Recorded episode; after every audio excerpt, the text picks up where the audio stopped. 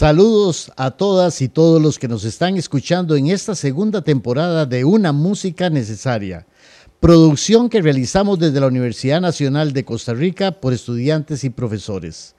Este podcast pretende dar a conocer las diferentes producciones que con música original se producen en Costa Rica y hoy se me hizo el sueño. De tanto tiempo y tanto esperar, tenemos una super invitada especialísima pero también es tan ocupada que, como digo, se me hizo el sueño de tenerla hoy y me refiero a doña Amelia Barquero Trejos. Bienvenida, doña Amelia, y de verdad que para nosotros ha sido pues una espera larga tenerte, tenerte acá. Luis Fernando, para mí es un gran gusto, un placer y, muy emocionada.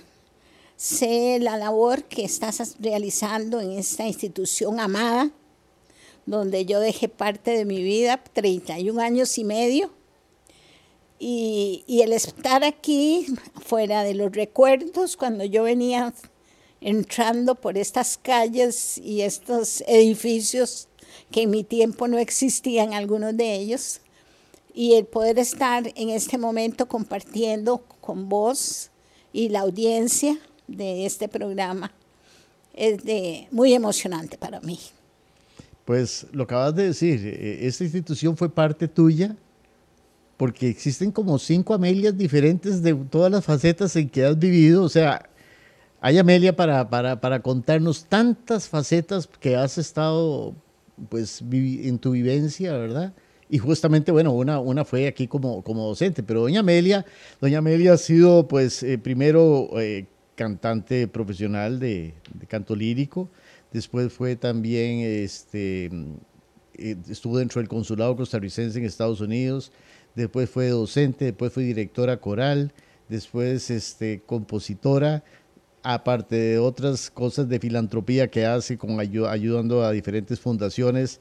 O sea, yo no sé en qué momento hace tantas cosas doña Amelia, pero, pero por eso, casi, casi un programa por etapa, pero vamos a tratar en este programa de conocer un poquito las, todas esas etapas en algo pequeñito, pero, pero bueno, eh, sí, doña Amelia, vamos a conversar montones, montones, montones. Y para empezar, siempre este, pues decimos, ¿cómo es que te iniciaste en la música ya en tus años juveniles, la música o de niña?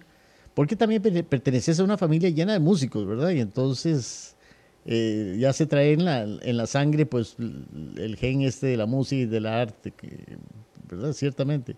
Bueno, primeramente el ambiente familiar, como bien lo decís. Mi madre tocaba piano, acordeón, dulzaina y tenía una voz preciosa. La gente decía que era la mejor voz en mi casa, porque en mi casa está mi hermana Samira Barquero, que es cantante, y yo que también nos dedicamos al canto profesionalmente, el canto lírico.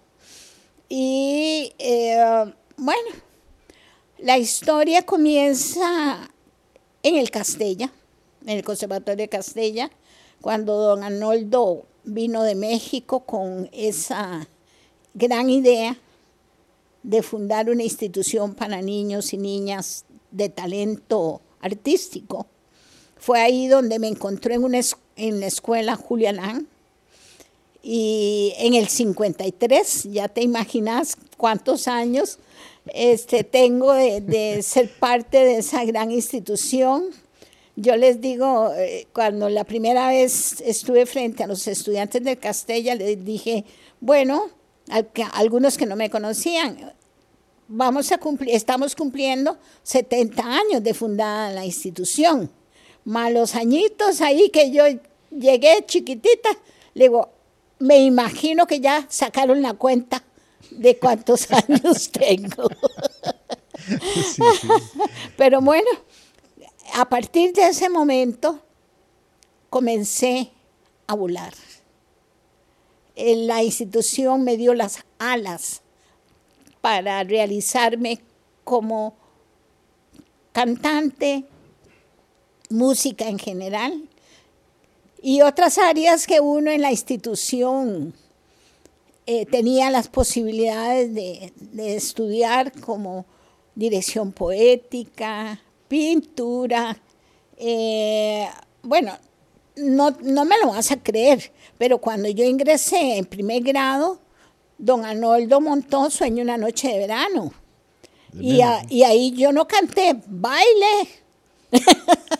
Bueno, eh, tus hijas, Ah, una era de la- tus hijas era la es- es- chiquitilla ahí con es un tutú. bailarina, una de tus hijas. Y mi hija, mi hija Laura, Ramírez, actualmente la profesora de danza y ballet del Conservatorio Sí. de Castella.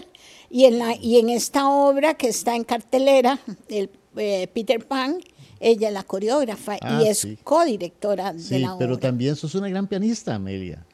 Bueno, piano, por supuesto, mi mamá, después de la cena nos sentaba a todos uno por uno a- a tocar piano, ¿verdad? A estudiar piano, porque ella consideraba que el piano era lo básico para un cantante o para cualquier área que quisieras incursionar. Y por supuesto fue muy sabia. Ella fue muy sabia. Entonces, desde los seis años, digamos que comencé ya como eh, un, un estudio más continuo, eh, disciplinado. Tuve excelentes profesores. Por ejemplo, tuve doña Grace Roberts, una norteamericana, excelente pianista. Otra pianista costarricense. Eh, tuve también eh, don Félix Strucker, que, quien falleció en el accidente de Choluteca. Ese accidente me, sí me afectó muchísimo el fallecimiento de don Félix, porque yo me sentaba al piano y terminaba llorando.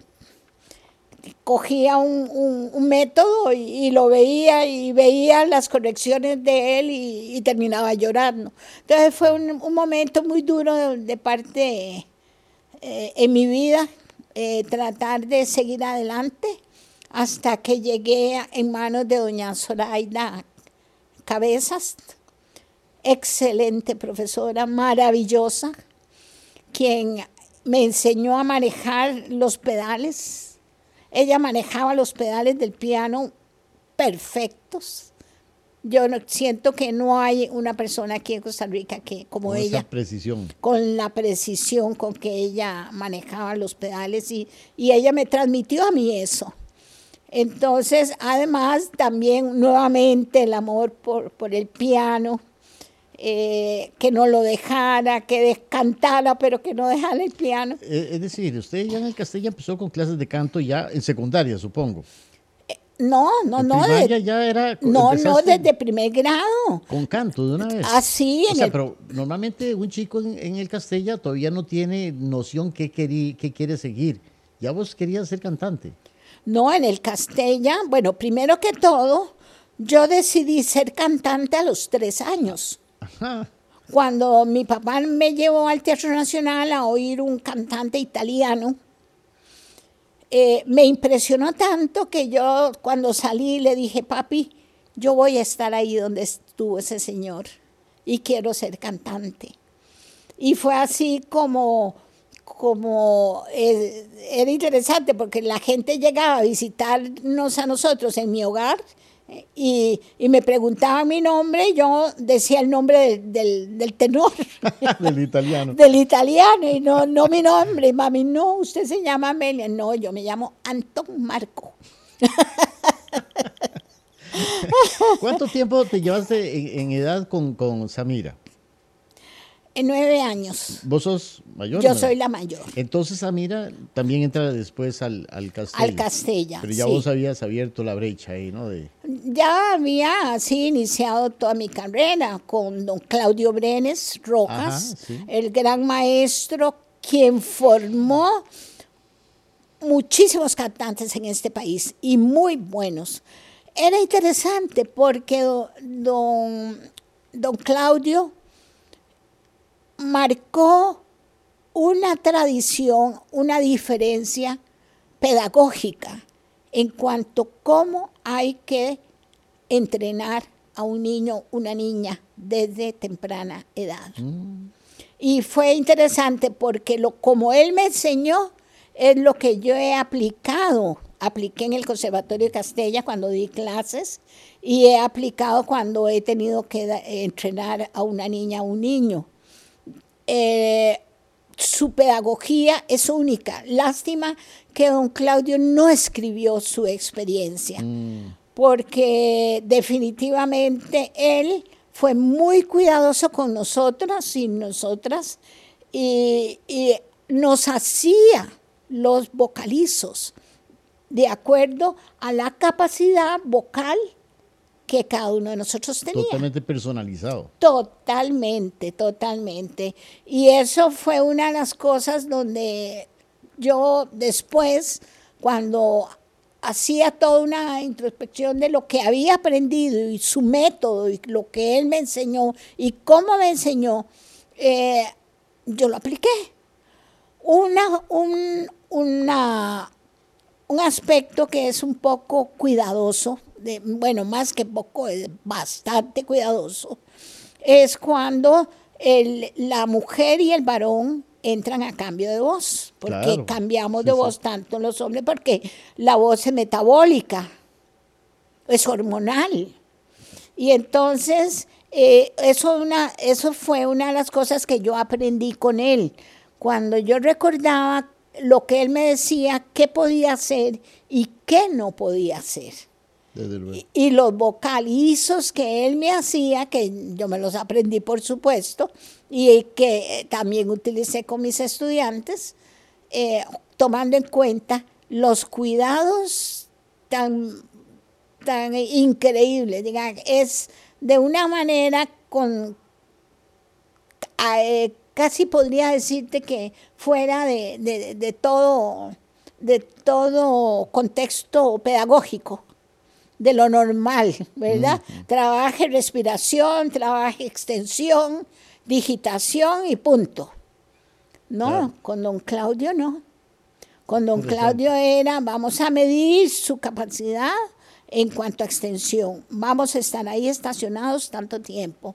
Yo después hago una, un examen para ver si podemos, si podemos subir un poquito más, poder bajar. Pero entonces ya casi cuando terminas en el Castella, entras a la universidad. Sí. Pero ya tenías prácticamente una gran formación para entrar a la universidad. Sí, fíjate que yo salí en el 64 y en el 65 ya estaba cantando con la Orquesta Sinfónica el Stabat Mater de Pergolesi. Wow, wow, wow, wow. Una obra que se las trae. Y entraste a lo que era el Conservatorio de la Universidad de Costa Rica, que después se hace... Exacto, a la Escuela de Música. A la Escuela de Música ya por el Parque Morazán. En el Parque Morazán, ahí íbamos a... ¿Ahí con quién recibiste clases? Pero como te digo, ya tu formación era bastante pues eh, elevada, ya de cierta calidad. Sí.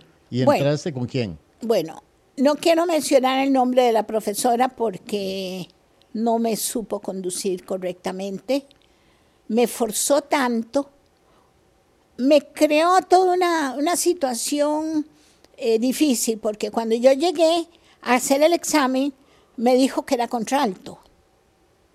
Imagínate, porque yo daba, tenía muy buena extensión. Y después, cuando, cuando comencé a estudiar con ella, me dijo que era de coloratura. Imagínate los extremos. Y, yo decía, pero, pero, ¿qué es esto? Tenía la extensión para, tenía las notas.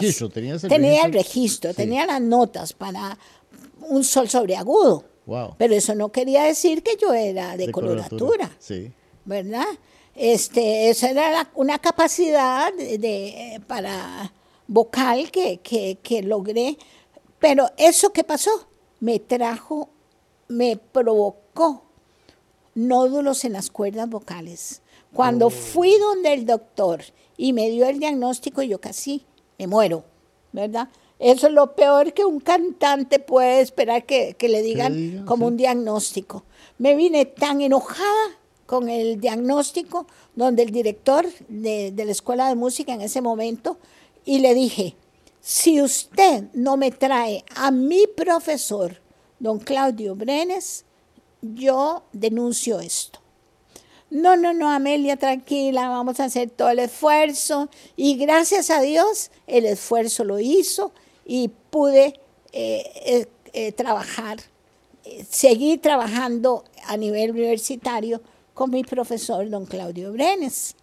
Claro, ahí ya, bueno, esa es toda la carrera de música.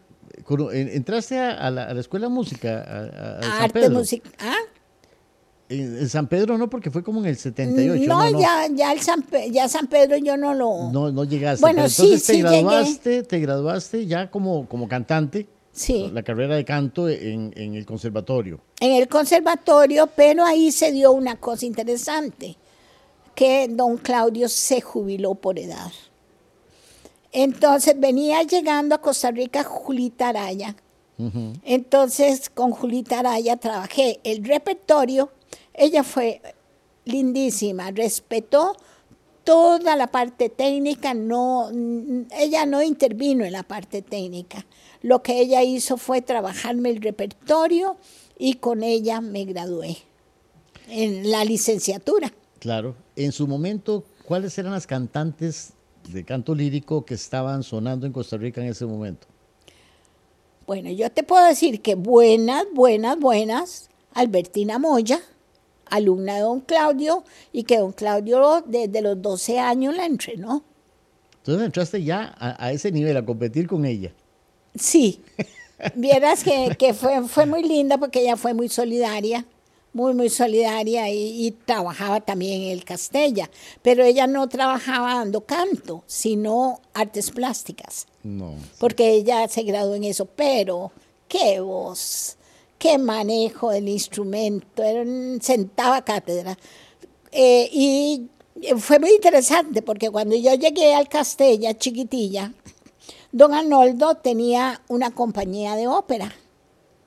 Entonces estaba Albertina Moya, estaba Sileski, Toyo Campos, estaba este, la Quirós, Marilena Quirós, una voz hermosísima también alumna de don Claudio. Y recuerdo que ya en ese tiempo don Arnoldo contrataba los buses para que nos distribuyeran por, en nuestras casas. Y yo me acuerdo que yo me escondía detrás del telón para que no me vieran. Y según yo ahí, ahí, escondidita, para oír los ensayos de la, de la ópera, de las oh, óperas que don Arnoldo estaba montando. Este, montando. Y cuando me veía, pero mijita, ¿usted qué pasó? Ay, es que me dejó el bus. y don Arnoldo ya, ya sabía, ¿verdad? Ya sabía mi pasión y, y, entonces ya llamando a mi casa para que mi papá, que tenía una moto, este viniera por mí para que me llevara porque me había dejado el bus, ¿verdad? Sí, sí. Entonces terminas la U y ¿qué haces una vez graduada? ¿A qué te dedicas? ¿Te, contratan como profesora en el Castella o haces carrera eh, operística en, diferentes montajes nacionales o, este, o internacionales? Pero, ok, es que viste que vamos cronológicamente, ya te veo graduada, ya, ya pasaron 20 años. Ok, sí. Bueno, entonces salgo del Castella, soy la primera alumna que don Arnoldo contrata como profesora. Entonces, desde el 65 comencé a dar clases de canto, eh, le montaba él los coros de las óperas. Eh, dirigía el coro, formé el coro de, la institución con obras ya eh, del repertorio universal y, óperas eh, muy importantes también del repertorio más comunes en Costa Rica, como Pagliacci. Pero ya en esa época te llamaban los compositores como Benjamín a, a, trabajar las obras de ellos. Bueno, eso fue una época muy linda porque Benjamín Gutiérrez, las óperas que hizo fue para mi voz. Sí. Entonces, eh, él dice que fue una metida de pata, porque después nadie las podía cantar, porque yo tenía una gran extensión, eh, ¿verdad? Y era versátil en cuanto a, a, a, mis roles que tenía que interpretar. Y, y de ahí, el, el problema de, de, ahora de las óperas de él es, por ejemplo, las tres canciones para soprano, y, orquesta, que, que Benjamín hizo, de nadie las puede interpretar, porque maneja dos octavas para allá y para acá, mm. para arriba y para abajo, ¿verdad?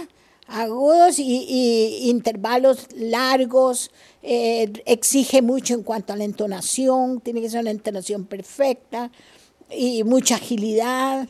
Y claro, muchas veces yo le decía, ah, no, Benjamín, está muy fácil esta área, vamos, y me iba a la casa con él a complicarla. Mm. Cámbieme esto, cámbieme el otro, ¿verdad? Fue, fue interesante. Con, con Benjamín tuve momentos muy lindos. Cuando él me hizo, eh, bueno, eh, Fuego y Sombra de Federico García Lorca fue una, una intervención lindísima, eh, esa ópera. Era, era una ópera teatro, ¿verdad? Como tipo Sí, era un concepto totalmente nuevo. Eh, después, cuando me hizo las dos Evas, fue ahí donde eh, él, él siempre goza hasta el día de hoy, porque, por supuesto, las áreas principales las tenía yo. Pero hubo un momento al principio que me saca del escenario sin ninguna justificación. Y entonces aproveché el momento, llegué a la casa de él y le dije, maestro, usted me sacó de escenario sin justificación. Así es que por favor, estábamos ya él despidiéndome en las graditas de la casa de él y lo cogí y lo senté con fuerza, de, lo cogí de aquí de los hombros y lo senté, maestro, no se me levanta de aquí hasta que usted no vaya directo al piano a hacerme la obra para sacarme de escena. Mira, él, bueno, no te imaginas cómo se reía. Él dice, ay, me pasó igual que Bisset con Carmen, porque con Carmen igual la, la, la mezzo, la contralto le dijo, maestro, usted me sacó sin, sin ninguna justificación, hágame una, un área, y es Carmen de la, la, la el área más importante. Claro. y, yo puedo decirte que la que él me hizo para sacarme de escena es la mejor área que él ha hecho. Pues. Es la mejor área. Lamentablemente, nadie las puede interpretar. Nadie las interpreta. Eh. Porque por eso mismo. Después, mira, tuve también Ricardo Joa Barrenechea, claro. que me hizo los ciclos le, hizo ciclos para mi voz también. Él venía de España y hizo unas canciones preciosas y también le interpreté. Eh, también don Alcides Prado.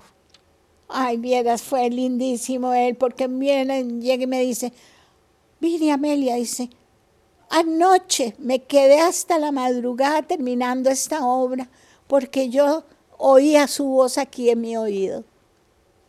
Dice, es para usted. Y me la trajo hasta dedicada y todo.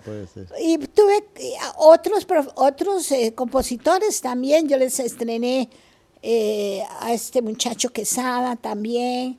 Y es, bueno, hubo, hubo eh, un don Ricardo Fox, norteamericano. Me acuerdo, pianista. Pianista me hizo una obra para mi voz. Ah, también. Sí, sí, muy linda. Yo se la estrené. Sí, sí. Y así tengo historias muy lindas. Ah, sí. ¿Y en grabaciones, esas músicas se consigue? ¿Hay grabaciones o no se grababa tanto? Lamentablemente, el Teatro Nacional no grababa en ese mm, momento, mm. ni permitía que grabáramos. Mm. eh, Aquí yo tengo algo que sí tengo que contar.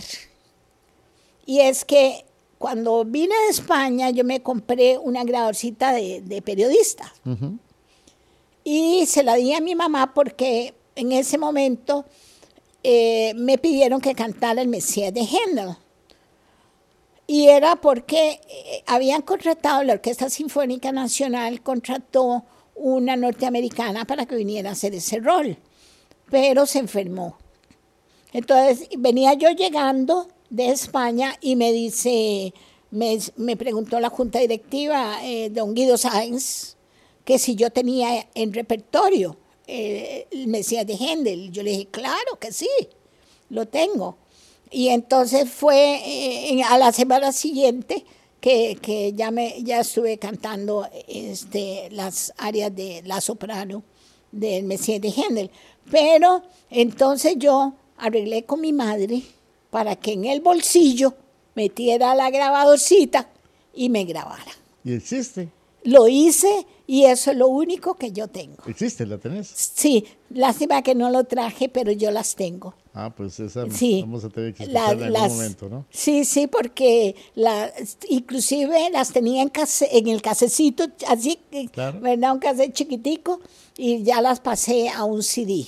Ah. No está muy, muy bien pasadito porque el cassette se le hizo hongos. Ah, sí, claro. Era, eso era muy, muy difícil. Entonces viene una época en que combinas todas estas presentaciones artísticas y la docencia en el Castella.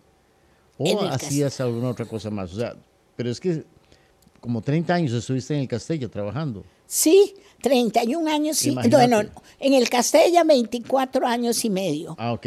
Porque cuando el padre Núñez fundó la, la universidad necesaria, Te viniste para acá. este, me pidió que por favor, que con Juan Carreras, él era el administrador y yo daba canto, piano, solfeo, dictado, teoría, todo, todo. O sea, Era- la escuela de música fue fundada, fundada por vos prácticamente. la- Sí, sí. Y, y, y, y, este, y Carreras. Y Wow. Juan Carreras. Ajá. Y Sí, este, yo recuerdo y llegaron del padre Núñez y decirme, bueno, mira, vos tenés toda la formación del Castella. Y aquí yo voy a necesitar que, que esa experiencia tuya la, la ponga a funcionar también aquí. Y entonces, claro, eh, con la formación de la universidad y lo del Castella, entonces sí, me tocaba dar de todo aquí en la universidad, ¿verdad? Porque todavía no habían contratado a profesores. Eh, estuvimos eh, Juan Carreras y yo, bueno, dando lo principal, lectura musical, dictado, teoría, eh, daba historia. Bueno, como, como decían, como dicen así los chiquillos, de todo, ¿verdad? Soy la. Entonces aquí ahora ya trabajas en la universidad. Prácticamente eso, eso hay que rescatarlo, ¿eh? que sos de las fundadoras de la Escuela de Música de, de, de, de, de- de la Universidad. de la Nacional. universidad, pero muy interesante porque te voy a decir que me llama para que venga a trabajar, pero no me paga. Ah, la puñeta. Duró, duré como dos años y medio, tres años sin ¿Y salario. qué hacías A entonces? puro amor. A puro amor. Ayudando a, a- a levantar la escuela de música. Ay, qué sacrificio, sí. Sí. Sí, sí. Bueno, uno para uno es pasión, ¿verdad? Sí, pero hay que vivir.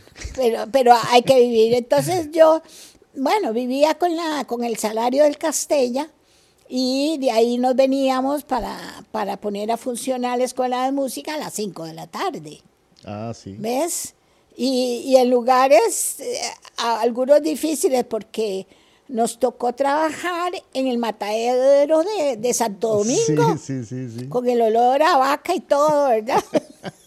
ahí, ahí dábamos clases y después eh, anduvimos en una escuelita, después en otra casa y ahí andábamos por, por, por Heredia Centro recorriendo, ¿verdad?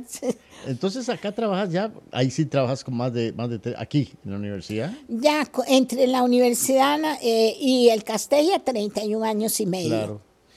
Pero yo pensaba trabajar más tiempo. Pero en ese entonces eh, me pidieron que, que fuera a trabajar a Estados Unidos, ya en el área La diplomática. diplomacia, sí. Y ya en el área diplomática te- eh, tenía que hacer carrera. Y me puse a hacer carrera, ¿verdad? Este, al- como en Costa Rica todavía no había relaciones internacionales, entonces eh, me metí a llevar lo que era diplomacia y hacer lo que pedían en ese momento, ¿verdad? Eh, los escalones que uno tenía que ir, ir este, Cumpliendo, eh. cumpliendo Sí. para llegar a, a cónsul general, que fue lo que yo llegué. Wow, wow. Pero eh, además, ahí sí también me acuerdo que te metiste algo en Berkeley. Ah, bueno, ahí fue lindo, lindo eso, porque siendo diplomática, eh, resulta que me tocan los 50 años de las Naciones Unidas, que nació en San Francisco. De ahí me habían trasladado a San Francisco. Y eh, bueno, estando ahí con todos los rectores de, la- de las universidades que estaban participando, de, de la Universidad de Yale, la Universidad de eh, Cabrilla College, eh, Berkeley, eh, Oakland, todo- todas las universidades de, ¿verdad? que participaron en, en la organización de los 50 años de las Naciones Unidas. Entonces fue donde dijeron, bueno, te damos eh, para que organices todo el área cultural. Ah, yo fascinada, porque me traje hasta brochure y todavía eso no se había deshecho, estaban activos, y me traje lo mejor que había en, en Europa de, de ensambles instrumentales y orquestas y todo el asunto. Pero bueno, estando ahí conocí al rector de Berkeley y le conté que una de las cosas de los músicos en Costa Rica es soñar ir a estudiar a Berkeley. Y me dice, no hay ningún problema, venga, búsqueme y yo la voy a presentar con los profesores. Y fue así como eh, conocí al profesor de canto popular, que me interesó muchísimo, porque aquí en Costa Rica yo daba canto lírico, pero canto popular más o menos lo que uno ¿verdad? intuía. Pero ya con este profesor, pues conocer los géneros, cómo tenían que ser correctamente interpretados, la parte técnica, la, el, el fenómeno de María Carey, que, que en realidad es la técnica del grito. Es cantar con esa última parte de, la- de los repliegues vocales, que es el grito, que todos lo Sí, sí. tenemos. Con la, con la canción Emotion de María Carey, eh, eh, eh, fue donde presentó al mundo su, su, su técnica, ¿no? Es, pero en, en Berkeley ya es una técnica. Enseñar a cantar con ese último este registro de, Bueno, de la, pero, pero repliegue no vocal. es un registro muy parecido, por ejemplo, a- a- al de la flauta mágica de Mozart, donde está la, la pero obra de coloratura. de coloratura, este de coloratura. En este otro tipo es otra técnica. Es otra técnica, porque una cosa es ser soprano de coloratura y otra cosa es, porque recuerde que nosotros tenemos los registros, ¿verdad? Sí. Y llega, llega hasta el registro agudo, aquí en Costa Rica, el trabajo técnico. Pero no nunca del- de lo último, del repliegue vocal, que es el grito Mm, es otra cosa. ¿Ves? Entonces, porque uno trabaja eh, técnicamente hablando, eh, hay, eh, digamos, varones, tercera posición, sonido combinado, y pasa al agudo. La mujer se llama un pasallo. De la segunda posición viene el pasallo y da los agudos. mm. Entonces, pero seguir más arriba, hasta lo último del repliegue vocal, es donde está ubicado el grito. Ah, Y ahora técnicamente eso se enseña en wow. Berkeley. Wow, wow, wow. Quien, quien lo tiene esa posibilidad, ¿verdad? Porque no es todo mundo tampoco, porque tiene que ver con el tamaño del repliegue vocal, si tienes capacidad, ¿verdad? Todo depende de, la, de, de cómo está eh, la laringe, si la parte muscular permite trabajar ese último Claro, claro. tercio. Y, y vos ves, hay niños que gritan y vos, Sí, ¿verdad? sí, uno, sí, uno y son niños que tienen esa posibilidad, fíjate. Sí, bueno, entonces ahí, bueno, ya aparte, ya como cónsul, eh, le das un empuje también a los artistas costarricenses. Me contabas que Carlomagno y otros músicos los llevaste para allá a hacer cosas. Sí, voy a terminar lo de Berkeley.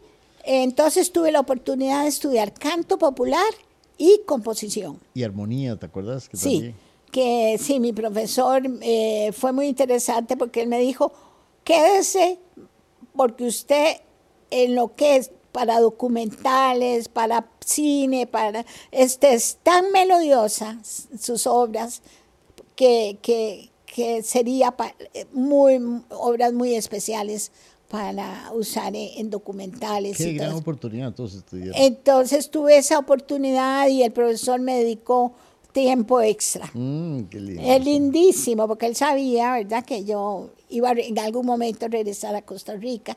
Y de veras, aquí no me van a oír música contemporánea, docafonismo, nada de eso. Mi música es, como vos bien lo sabés, y vos inclusive escribiste un artículo que yo lo enseño a todo mundo sobre la, la, música mixta de Amelia Barquero, porque entonces sí he aprovechado para hacer fusión con música popular en estilo clásico y siguiendo siempre la línea de, de lo que aprendí en Berkeley. Sí, sí, sí, hermosísimo. Y, has combinado, porque yo la primera obra, me acuerdo la primera vez que te conocí, que fui a tu casa y me mostraste tu música y me dijiste qué opina.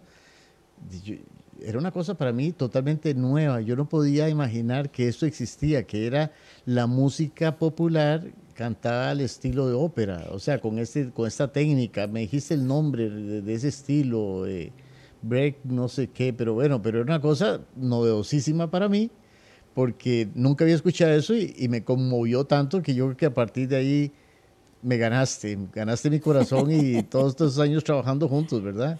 Ese disco lo paso yendo yo siempre, siempre, siempre. Lo tengo en mi, mi, celular, lo tengo en mi computadora y hasta aquí lo tengo. A veces de música de fondo escucho ese, ese, ese disco que me impactó tanto cuando cantaba Laura esa música. Alma, ¿cómo era que se este, Terra. No, no, no, estoy hablando de, canto lírico. De ah, ah, este. Alma de algo. El mapa de deseos. Mapa de deseos. Ah, ese, ese, pero primero que todo, yo tengo que decir aquí públicamente que mi amigo Luis Fernando ha sido un gran motivador. Porque llego yo aquí y comienzo a hacer ciertas producciones, ciertos aportes, y, de ahí me encuentro que nadie me los quiere estrenar porque no es lo que, lo que esperan. Eso, eso es muy, muy, muy difícil para un compositor, pero sin embargo, la motivación tuya, el apoyo, la, el creer en uno, ah, fue, ha sido fundamental. Y no lo dejé de hacer con otras personas porque definitivamente para mí fue muy inspirador ah, tener una persona como y bueno, pero era, era, era de dos partes, ya te digo, yo tener la oportunidad de estar al lado tuyo trabajando para mí también ha sido pues no solo un placer, sino un honor y, y, y, ver en lo que se ha convertido Amelia en los últimos años es, es una maravilla, ¿ah? de, de, la Amelia que, que hace 20 años empezamos a trabajar a lo que es ahora. Es que Doña Amelia está considerada una de las mejores compositoras de toda América Latina. Y la producción que ella tiene, que es a lo que vamos a llegar ahorita ya, la etapa esa de, composición, es tan vasta, donde ha abarcado tantos géneros que ustedes no se imaginan y los que han seguido un poquito la carrera de ella se han dado cuenta de la magnitud, de la fuerza, del poder, porque doña Amelia también en los últimos años ha tenido quebrantos de salud quebrantos que a cualquier persona la hubieran dejado eh, prácticamente renunciar a lo que hace. Y aún así es de admirar el trabajo tesonudo que hace doña Amelia y la producción que es gigantesca. A veces hay obras gigantescas que cada mes está produciendo. Eh, a veces yo le escribo a doña Amelia algunas partituras y ella va más rápido en la composición de lo que yo puedo escribir, no me da ni tiempo, ¿no? Pero bueno, ya vamos a hablar un poquito todo esto de composición y, continuamos con esta hermosa historia. Sí, hay, hay cosas interesantes. Primero comencé con canciones. Eh, hice varios eh, álbumes de canciones, hice dos, tengo dos álbumes de música folclórica. Eh, este concepto, mapa de deseos, es muy interesante porque es como vos decís, cojo lo popular y, lo, y le pongo canto lírico.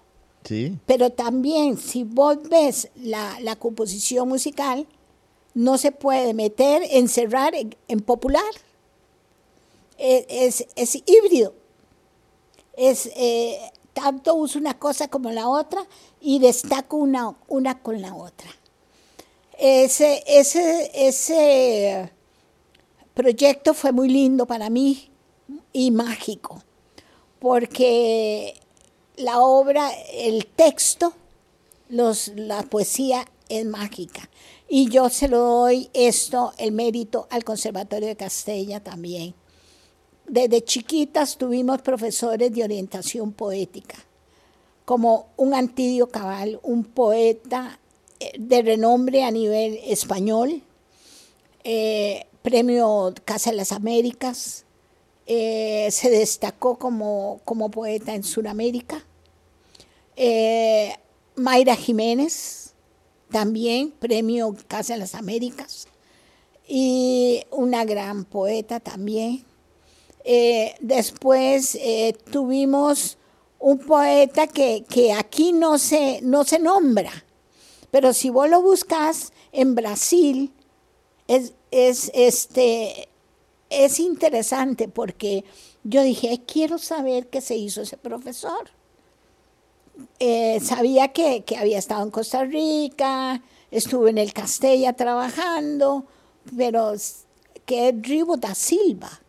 Y si vos lo buscas, es uno de los mejores poetas de, de Brasil. Mm. Famoso. Y estuvo por acá. Y con él estudié, este, sí, eh, que lo puse en práctica en este, eh, en este proyecto. ¿Cómo se llama la primera pieza? Eh, se llama Mapa de Deseos. Mapa de Deseos. Vamos, vamos a escucharla para ver si ustedes tienen eso, eso mismo que yo sentí la primera vez que lo escuché Mapa de Deseos la canta Laura, la hija de, Doña Amelia, pero espero que sientan esa, eso que yo sentí la primera vez que escuché. Vamos, a escuchar y, continuamos. Y perdóname, y los textos son con técnica surrealista. Por eso te digo que son mágicos. Ah, claro. Porque uso el surrealismo en el texto. Y la técnica era crossover, era, no me acuerdo, una palabra que me dijiste. Es, la técnica del surrealismo es describir... del canto, del canto este, del, canto, popular con, con, al estilo lírico. Al estilo lírico. Tenía un nombre en inglés esto, no me acuerdo ahora. sí, yo le llamo así para que, ¿verdad? Que canto lírico en estilo popular. Sí, sí, pero me has hablado de una palabra en inglés que ahora no me acuerdo, sino algo así. Pero bueno. ¿La escuchamos? Escuchémosla. Bueno, vamos a escucharla.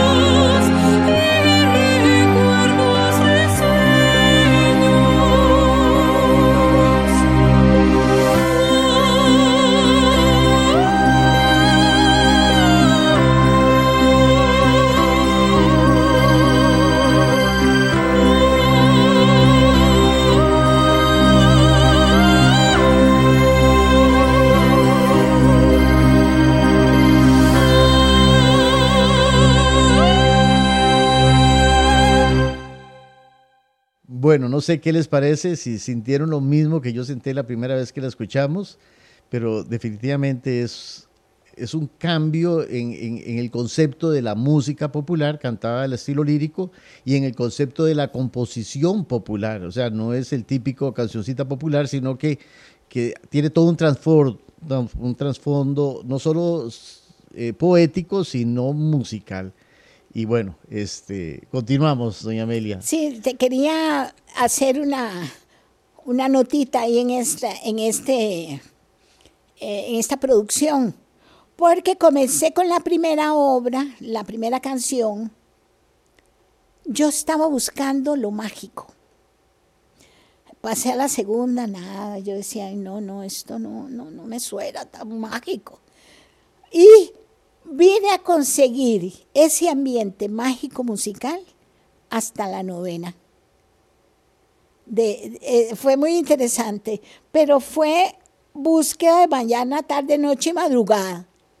Y yo decía, no, no, no, quedé, no quedaba yo contenta, no quedaba, y seguía, seguía escribiendo y seguía buscando esa magia musical. Así es que en algún momento me gustaría que también Vamos a hablar de esta hora. Eh, eh, pongas que el, que el público escuche la diferencia entre la primera y la novena. Sí, sí, eh, esa música se consigue en Spotify o algún tipo de plataforma. Está, está en Spotify, sí. Ah, ok, ok. Sí, mi hija la subió porque como ella la canta, está a nombre de Laura Ramírez Barquero o Laura Barquero, porque a veces se pone Barquero y a veces Laura Ramírez Barquero. Cuando terminas la parte de, diplomacia en Estados Unidos, venís a, a Costa Rica y ya tenés más tiempo para trabajar en, lo que, en, esta nueva etapa que es la composición. Sí, ya ahí eh, comienzo ya a incursionar en lo que es la música sinfónica, pero me pasó algo interesante. Hice Terra y fui a la Orquesta Sinfónica Nacional, no la programaron, ni la han programado, ni la van a programar. Fui donde otro, otro director, tampoco. Así es que comencé a, ver quién me, me estrenaba esa obra. Gracias a Dios que tenemos el Conservatorio de Castella y ahí está eh, Diego Late, que es el director de la Orquesta Sinfónica del Castella, y la pude escuchar con la Orquesta Sinfónica del Castella. Y eh, Después viene y hago otras obras. Eh, Eco del Bosque, otra obra que se llama ahí. Otra obra que es Emergencia, Cambio Climático, también para la Orquesta Sinfónica. Pero cuando vi que no me estrenaban mis obras sinfónicas de, para la Orquesta Sinfónica, entonces cambié y ahora estoy escribiendo para banda sinfónica. Para banda sinfónica he escrito varias obras también y, también no es que he tenido ahí aceptación, pero por lo menos también el Castella me montó eh, algunas obras. Quiero destacar entre las obras sinfónicas la obra que se declaró obra del bicentenario de la independencia. Claro, se estrenó en el, en, el 2021. 2021 y eh, es una obra interesante porque si bien comienza con, con un compás de una marcha para anunciando la, la firma, es una obra descriptiva que en el trayecto vas a oír la guerra del 56, la guerra del 48. Este, hay muchos eventos eh, que se dan dentro del trayecto de la obra. Claro, como en toda obra sinfónica hay que conocer el, el argumento, pero si lo conocen y siguen el argumento de la obra, ahí está muy, muy claro todo lo que ha acontecido en 200 años. Claro, estamos hablando prácticamente de obras pesadas, pero antes de Terra inclusive Doña Amelia tenía una producción en música popular de todo tipo de género. Ahí podemos encontrar salsas, boleros, en, aquel de las drogas, ¿te acuerdas Ah, que teníamos de- 12 obras con Ah, sí. cada una con un género diferente? Este fue un proyecto muy bonito porque con la idea de llegarle a los chicos que estaban con problemas de drogas, de este, posiblemente a uno le gusta la salsa, a otro le gusta, no sé, el reggaetón o El qué sé rock. yo, el rock. Entonces, doña Amelia, para poder captar a aquellos niños que, que les gusta alguna cosa, elaboró todo un proyecto de 12 piezas, 14. piezas, donde cada pieza tiene un género diferente. Entonces, pu- puede Sí. abarcar todos los géneros que, que ustedes se imaginan. Ella, ella es capaz de hacerlo, ¿no? Después hizo eh, un disco para música eh, folclórica, Patria, ¿verdad? Patria mía. Patria Mía, que ahorita la mayoría de los grupos folclóricos están utilizando la, la música de Doña Amelia para sus bailes. También este, dentro de sus clases privadas, muchísimos estudiantes grababan, vos componía para ellos, ¿verdad? También posiblemente pensando en, en- en- en las posibilidades de cada estudiante, como hizo el maestro, ¿verdad?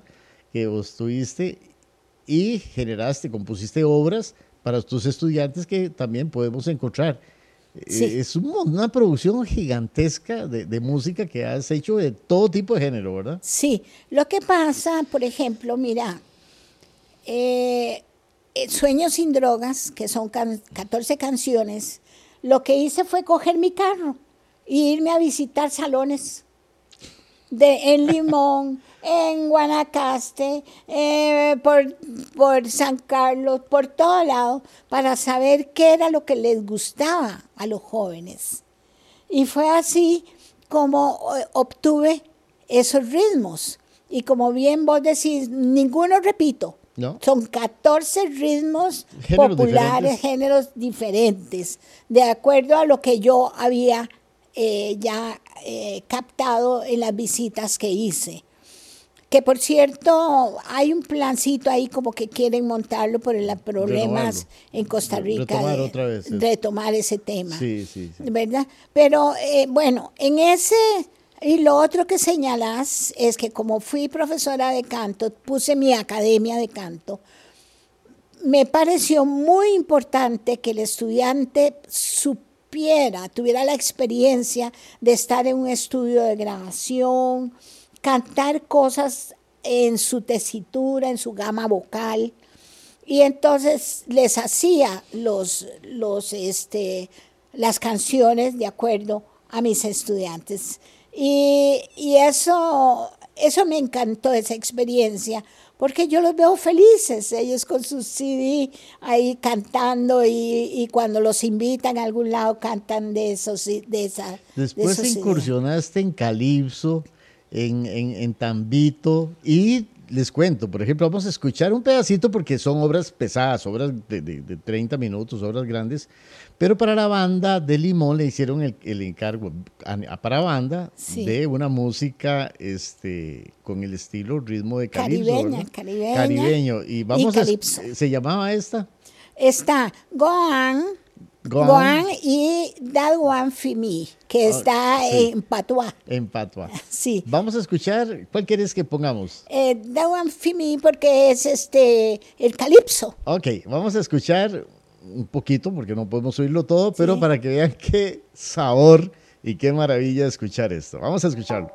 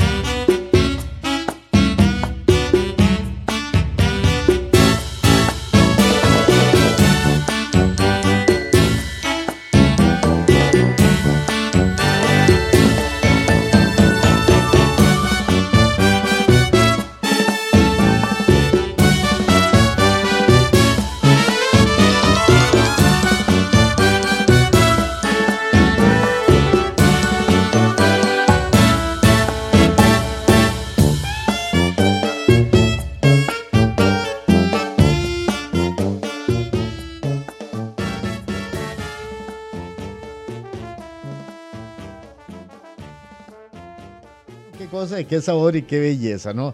Pues también este, a doña Amelia le encarga todo mundo, ahora es, es la compositora premier y entonces mira trombonistas, guitarristas, trompetistas, todo el mundo le pide a doña Amelia que le haga encargos, ¿verdad? Este, inclusive instituciones públicas, bomberos, Biblioteca Nacional, Asamblea Legislativa, o sea, e, e, es, es, la compositora de MOA.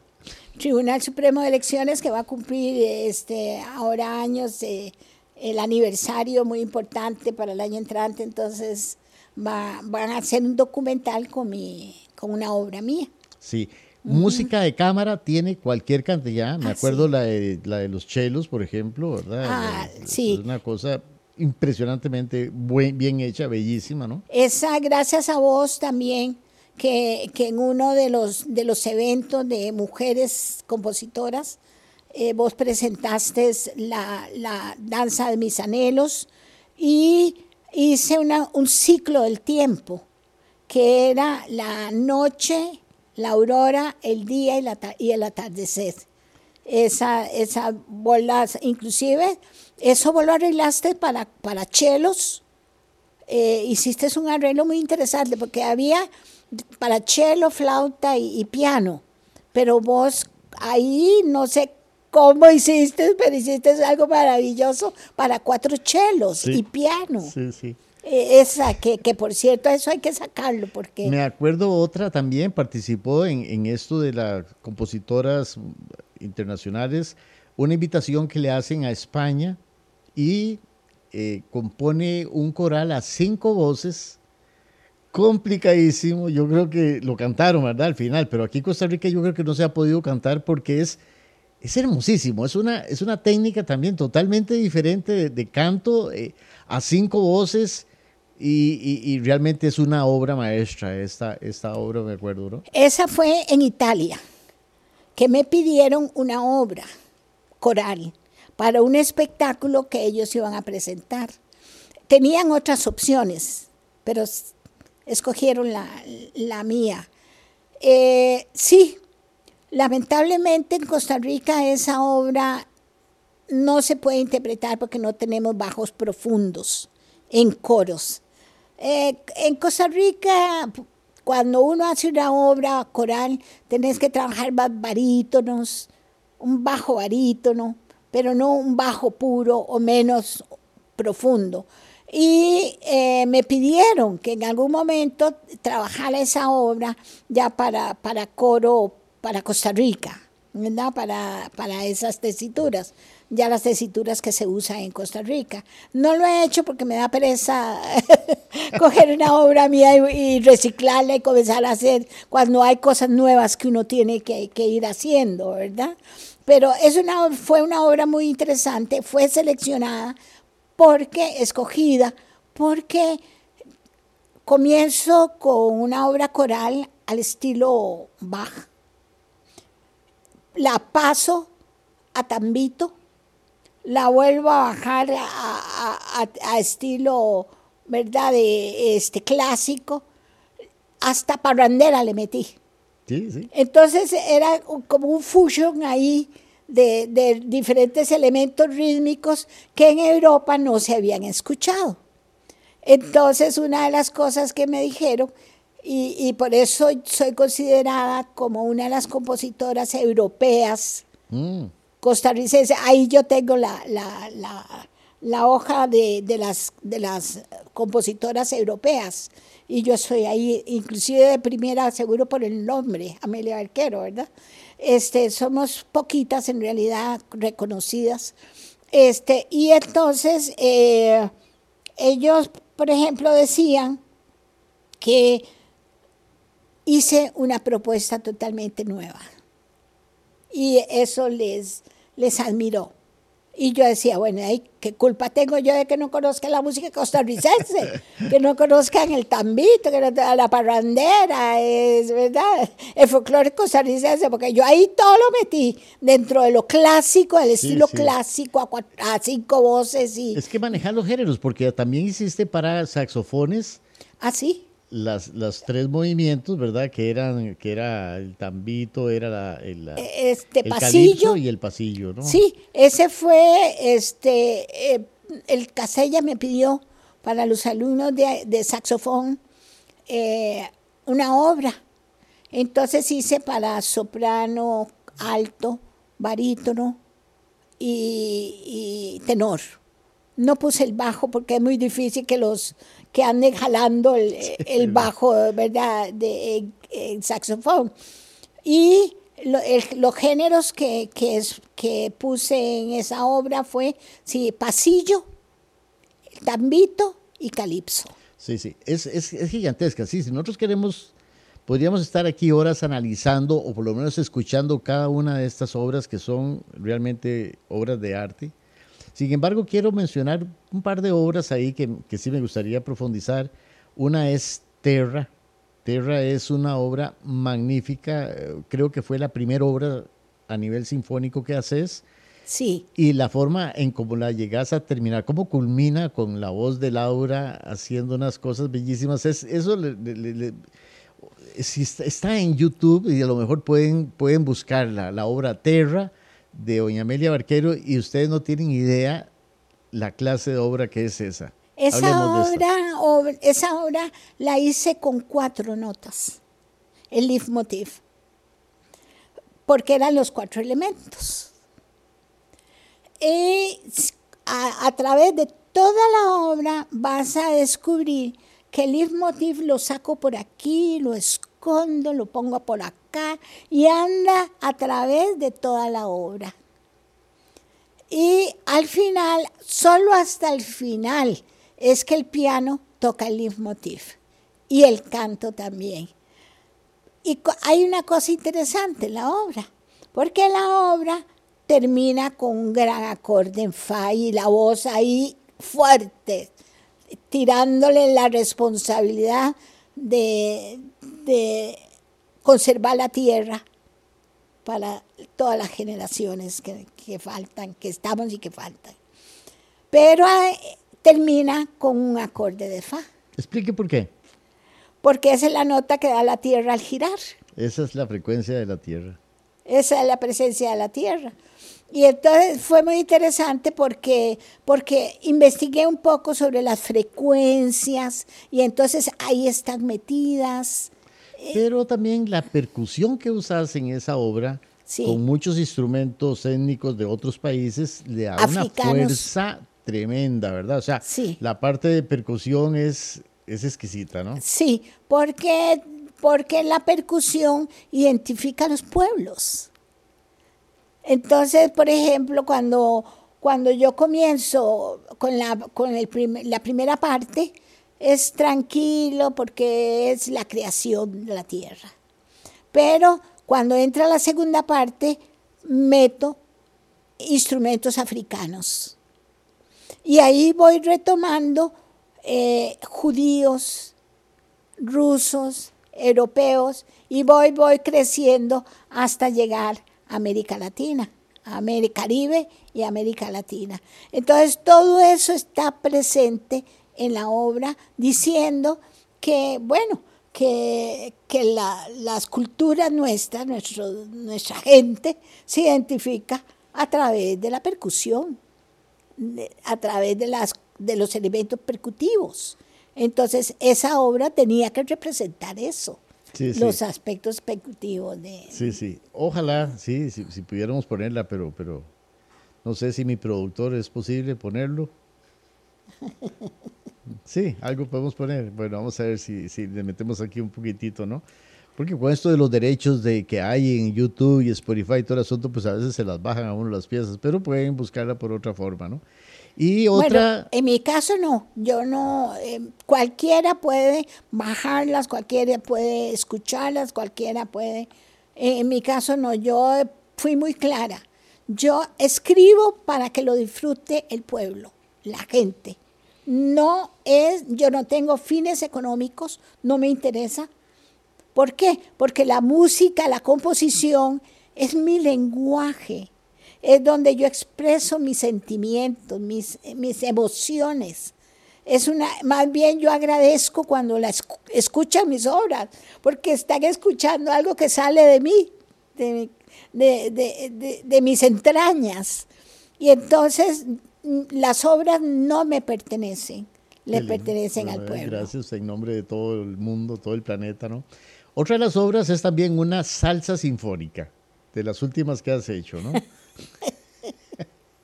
Hay que escucharla. El, sabor, mire, yo no sé si eso se toca en el Teatro Nacional, todo el mundo se pone a bailar, yo creo. Sí, yo creo que sí. Vamos a escuchar también, eh, ¿cómo, te llama, ¿cómo se llama esa parte de estas obras? No me acuerdo. ¿Cuál sería la que vos escuchaste? También para la banda, la última para la banda, no sé si el Limón o, la de acá, la de Heredia, que era... La, sí, la, bueno, eh, hice, ha sido interesante, hice para banda sinfónica y eh, trompeta en si bemol y bugle dos trompetas en si bemol y bugle.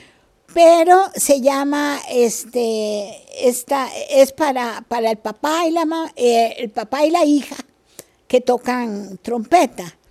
Pero la hija me dijo, ay, doña Amelia, yo quiero que usted termine la obra con una salsa. Porque, porque Pero es que después le cortamos, acordás en la partitura y la hicimos Exacto, porque, porque después de que venía muy seria, muy formal y muy técnica, y muy difícil de interpretar, le pongo la salsa sí, ese era el último movimiento. Es la última parte. Entonces, sí, lo que vamos a escuchar es el último movimiento de esta obra. Sí. para que vean que... Linaje se llama la obra porque es el, papá y la hija. Sí. Eh, linaje. Sí, vamos a escuchar eh, este, esta obra.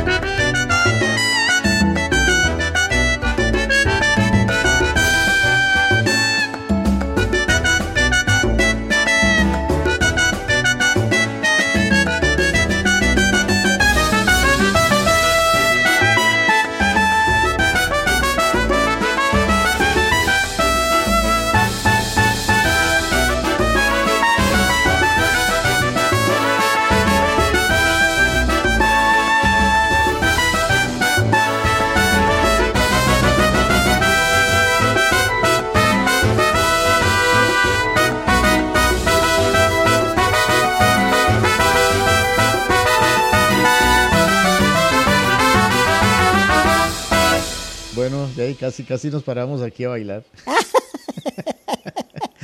Doña Amelia, este, te, te, han hecho muchos reconocimientos, tanto a CAM como a nivel internacional, como a nivel nacional.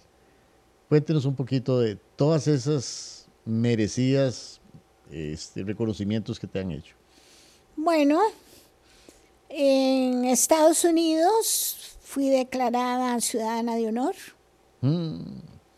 Eh, ahí te, me dieron el, hay un reconocimiento que solo lo dan a los norteamericanos y me lo dieron a mí. Este, de Estados Unidos tengo varios, tengo proclamas de, de mi labor como diplomática, porque fue algo interesante. Como buen costarricense uno no se queda quieto, ¿verdad? En ninguna parte. Y llego y digo yo, ¿y ahora qué voy a aportar fuera del área diplomática? ¿En qué puedo aportar? Dejar una huella aquí. Entonces me inventé un tutoring program. ¿Qué? Un tutoring program. Ah. Para niños indocumentados oh. y papás, ¿verdad? Eh, que venían de diferentes, de, bueno, como, como sabemos, de todos lados. ¿Qué era el tutoring program? Bueno, era que conseguí eh, eh, personas pensionadas, maestros, profesores pensionados, y ellos me recibían a los niños. Mm. Me les ayudaban a hacer las tareas, me les daban un poquito más de inglés. Después esperaban, cuando los niños venían, cuando los padres venían a recoger a los niños, se les daban dos, dos horitas de clase de inglés gratis, todo, todo eso. Yo recuerdo que yo salía del consulado en carrera para recibir a mis chiquitos, porque comenzaban a llegar, una iglesia me dio el espacio para recibir a esos niños y, se me fue llenando, llenando, llenando y después tenía un montón de niños de, todo, de, México, de Guatemala, El Salvador, bueno, de verdad, de toda la diáspora eh, centroamericana y suramericana. Fue una labor muy linda que, por cierto, me, me informaron que ya existe en Albuquerque, en California, toda California, y, y, se han ido a otros estados. Ese mismo programa. Ese mismo programa. Y lo dice quien lo fundó. Uh. Dice Amelia Arquero. Y, por cierto, que después te voy a llamar porque me llamaron de Estados Unidos porque hay un, dos reconocimientos que, que me va a llegar de, de Estados Unidos. Es más, además, además, de los que yo tenía. Además de, sí, de, lo, de las proclamas que tengo y, y eh, las... Tengo la, la ciudadanía regalada. ¿En serio? sí, sí, la ciudadanía norteamericana. Eh, ¿verdad? Pues en reconocimiento. Los norteamericanos son, son muy, muy, ellos cuando llegan a alguien, llega alguien a aportar, a dar, a, contribuir, son, ellos son, reconocen. Claro, claro. Ellos reconocen y, y así, eso yo puedo decirlo, ¿verdad? Que en mi caso ah, fueron, fueron muy lindo, muy lindo de parte de, de ellos. ¿Premios en Costa Rica? Bueno, eh, acá, me declaró como la, la compositora del año. Es un, es un reconocimiento que no lo dan a todo mundo. Cuando me lo dieron a mí tenían no sé cuántos años de no, no reconocer a nadie. Y bueno, me lo, me lo dieron a mí. Después gané el premio en música infantil Ah, sí, la, otra, obra de música infantil. De, canciones infantiles. Ese lo declararon es, en ese año, canciones infantiles. Eh, curiosamente, eh, nunca, nunca me he preocupado por meter una obra o, currículum en, en, el Ministerio de Cultura, que ellos siempre reconocen también cuando alguien hace un tipo de labor. Pero porque yo digo, bueno, no, no, no es algo que, en este momento ando buscando. La obra, esta, la obra Bicentenario, también un reconocimiento a la única mujer, ¿verdad? Sí, eso sí, el, la obra del Bicentenario fue la, bueno, la obra que, se seleccionó para, representando la, el Bicentenario de la Independencia por la Asamblea Legislativa y el presidente de la República en ese momento. Sí, la Asamblea Legislativa también me hizo un reconocimiento, ¿verdad? Y ahora, justamente, el primero, el miércoles primero de noviembre, se interpreta la obra del Bicentenario en la Asamblea Legislativa, mm. en conmemoración de los 70 años del Castella, que, que fue declarado este benemérito de la patria. Bueno, la semana pasada el Castella también te hizo ahí unos honores. Sí, bueno, ellos... Siempre. ellos, eh, es interesante porque soy la, la, alumna fundadora del 53 y que ha estado siempre ahí cerca de la institución y tratando de apoyar, de colaborar en lo que yo puedo, porque ahí está mi cordón umbilical también. Y, yo amo mi institución, amo mi, mi, a, mi fundador, don Arnoldo Herrera, a mis profesores que tuve. Y yo, yo agradezco porque gracias a todo eso soy lo que soy. Eh, ¿Verdad? Otra, otra cosa que, que también yo sé que afectó mucho tu vida fue la muerte de tu hija Raquel. Este, sí. Mi hija Raquel era una mezzosoprano que ya había ganado premios internacionales como mejor mezzosoprano. Y estando yo en Estados Unidos, eh, ella entra con esta crisis, ¿verdad? Y mi papá simultáneamente también. Entonces por eso yo renuncié y me vine, porque no quería ser la hija ausente y, y ni la mamá ausente tampoco.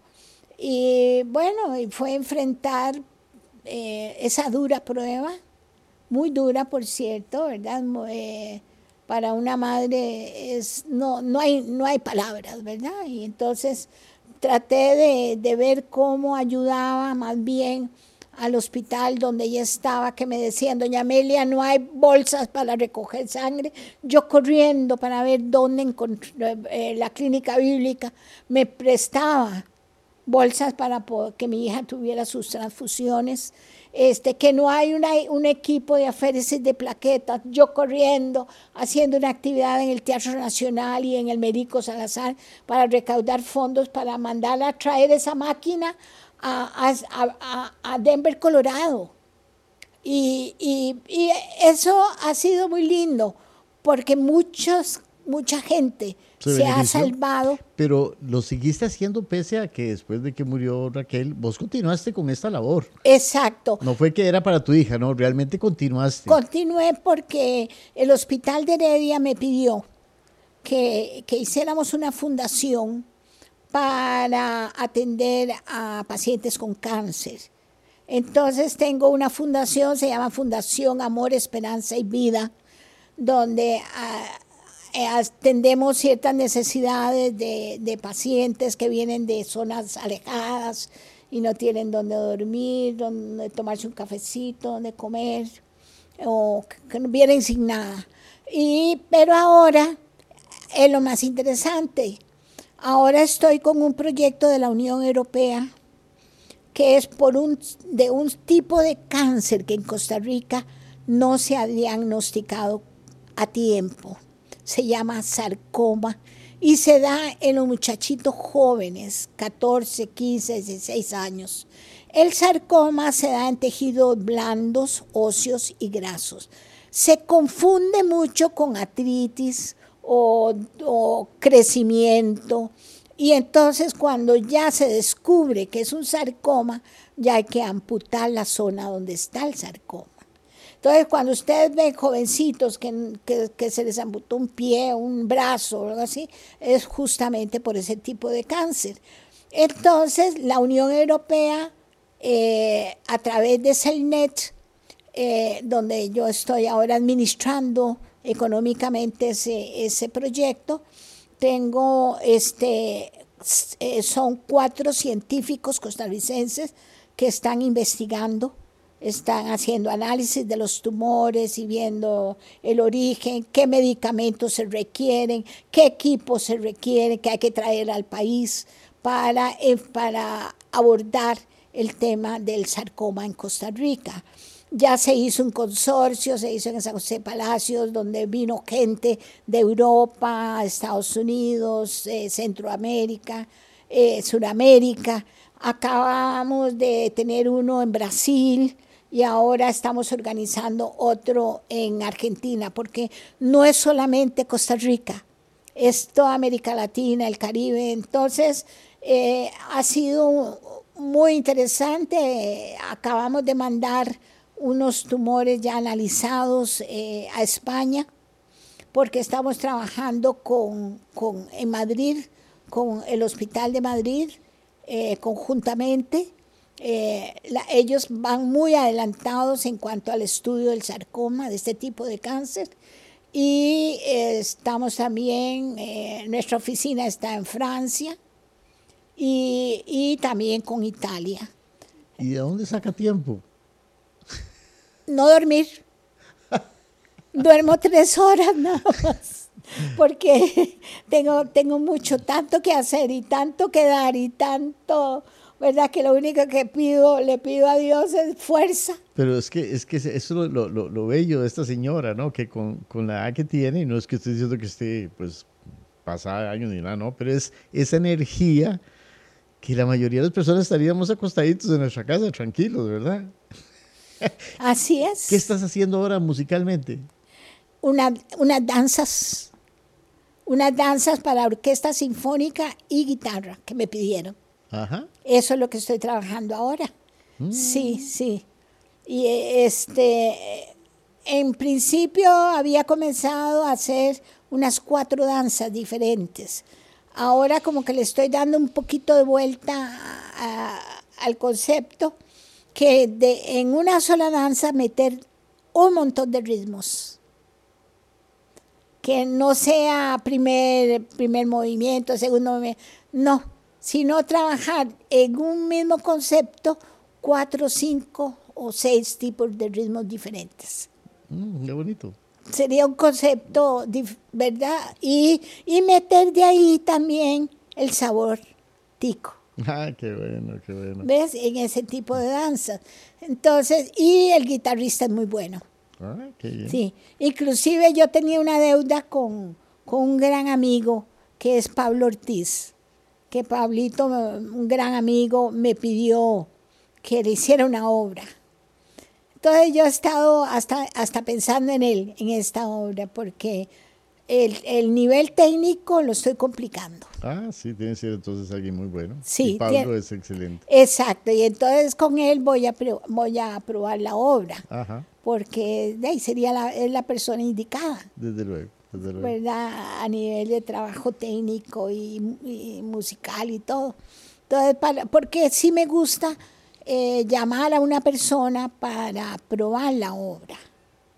Por ejemplo, esta obra que hice para Linaje, que vos la vas a, eh, ¿verdad? La que se acaba de escuchar, sí, que vos escogiste para escuchar esa parte latina. Eh, si se escucha la, los dos primeros eh, partes, el bugle y las dos trompetas, tiene un trabajo a nivel técnico muy, muy complejo. Muy complicados, muy, muy complicados. Muy complicado. Y este, otra obra que me gustaría que, que mencionar, que es La Fábula del Viento. una belleza. Una es belleza. una obra lindísima Sí. este, para flauta y pícolo, Sí. que es también para la mamá que toca flauta y la hija que toca pícolo. Escuchémosla, escuchémosla, es cortita esa, esa obra. Es muy linda, muy, muy linda. ¿Querés agregar algo más antes de Sí, escucharla? esta, esa obra nació un día que yo, yo vivo en un segundo piso y estaba yo en- en- viendo hacia afuera y al, al frente hay un parque y estaba viendo un pajarito en una rama que alataba para que el, el viento no lo botara. Y, y, bueno, yo me reía de él, ¿verdad? De todo ese esfuerzo. Entonces, ahí nació esta obra y después vuelvo a ver abajo y veo el montón de hojas bailando hojas de todas formas y colores y todo. Entonces, la primera parte es el pajarito enfrentado al viento, la segunda parte, las hojas bailando. Y en la tercera parte ya entran todos, las hojas, el pajarito y el viento, ahí ellos jugando. Sí, sí, vamos a escuchar un fragmento de cada los tres tiempos este, de la obra, los tres movimientos, un pedacito de cada uno. Vamos, vamos a escucharlo para que vean que también es un concepto muy diferente, muy, muy, muy, muy brillante por los instrumentos, pero es muy ligera la obra. Juguetona. juguetona, sí, sí, sí, sí, exactamente.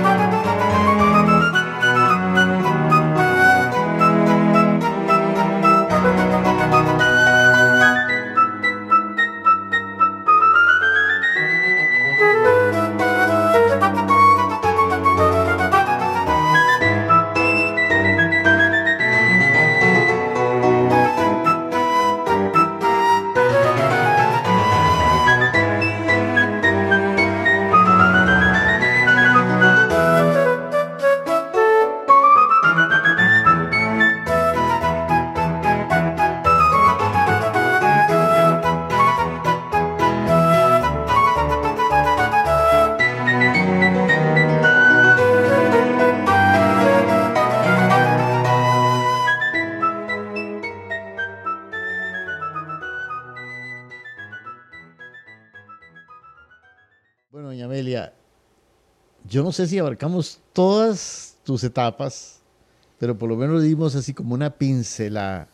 Se dieron cuenta de que esta señora es, es una locomotora suelta, así, de, cosas que hace y, nadie la para. Y, como digo, doña Amelia, justo en estos días inclusive va para cirugías. Y aquí está mañana o pasado. El, sábado. El, sábado va para cirugía y hizo el esfuerzo de venir aquí a acompañarnos a hacer esta entrevista, ¿no? Pero no solamente ella, durante los últimos tiempos ha tenido bastantes quebrantos, pero ha hecho un trabajo titánico en la composición y un mensaje para ir terminando hacia las mujeres compositoras, a los compositores en general, pero sobre todo a la mujer compositora para ir terminando. Bueno, primero tengo que decirles que escribir, componer, es una realización personal que nace del corazón, del, vientre, de, todo nuestro ser.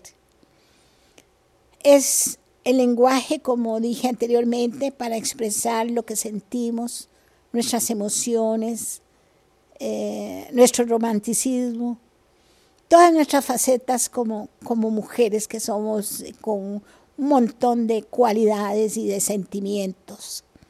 No dejemos de, escribir.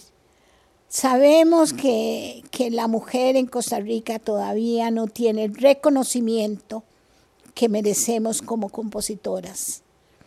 Pero eso no debe ser eh, un elemento para no seguir produciendo. Produzcamos. Va a venir el tiempo en que se nos va a reconocer, pero y si no, queda la gran satisfacción de que tuvimos un elemento tan hermoso como es la música para expresarnos, para ser nosotros ahí en esa hora, estar presentes en la obra. Así es que hemos, hemos tratado de, que, de ser visibilizadas pero no es el tiempo, tal vez. Entonces, lo que tenemos que es, seguir, seguir produciendo, aportando a la cultura nacional, al repertorio nacional. Y, sé que hay mujeres valiosísimas que respeto muchísimo, como este Pilar, como Pilar Aguilar. Pilar Aguilar, que ha hecho cosas hermosas, eh, como eh, Dengo, Ana Isabel, Ana Isabel Vargas. Dengo. A Anita yo le digo que ella y el esposo yo los admiro porque han hecho cosas lindísimas para niños, pedagógicas, bien hechas, bien diseñadas. Eh, y también ella tiene sus obras clásicas, su producción. Y hay compositoras jóvenes. Yo dije más o menos de mi época, ¿verdad? pues este, hay algo interesante. Eh, no, no hagamos las cosas para que se nos reconozcan, hagámoslas para nuestra propia realización. Ahora que, que también eh, en el bicentenario escogieron la mujer bicentenario. Solo fuimos tres. Eh, una, una directora de orquesta que vive en Estados Unidos, que está haciendo una labor muy importante. Rocío Sainz, una gran compositora, y, mi persona. Y uno se pone a pensar que en, 200 años somos más, muchísimo más. Y a mí me duele muchísimo que, otras compañeras no hayan sido reconocidas, pero bueno, estas cosas son así. Pero mi, somos una voz en el desierto, pero que cantamos, que decoramos, que, que hacemos florecer, hagan florecer la semilla que, que sembramos para que en algún momento den su fruto. Ese es mi mensaje. Muchísimas gracias. Despedirse de la audiencia. Bueno, muchísimas gracias la oportunidad que ustedes me dan de estar en, en sus hogares, de compartir algo de mi vida, ser parte también de este gran país que nos ha abierto el camino, me ha dado las alas para soñar para producir, para cantar, para enseñar. O sea, he tenido en, el trayecto de mi vida muchos espacios hermosos, lindos, que solo en un país como el nuestro, de paz, de democracia, de libertad, es que podemos contribuir al desarrollo, en este caso musical, aportar a la cultura. Así es que el estar hoy compartiendo con ustedes un poquito de, mi, mi, locura, si se quiere decir, les agradezco enormemente ese tiempo que, es, que han ustedes apartado para estar este ratito conmigo. Muchas gracias y seguimos adelante. Extiendo ese agradecimiento a todos y todas las que nos escucharon y nos vemos la próxima vez.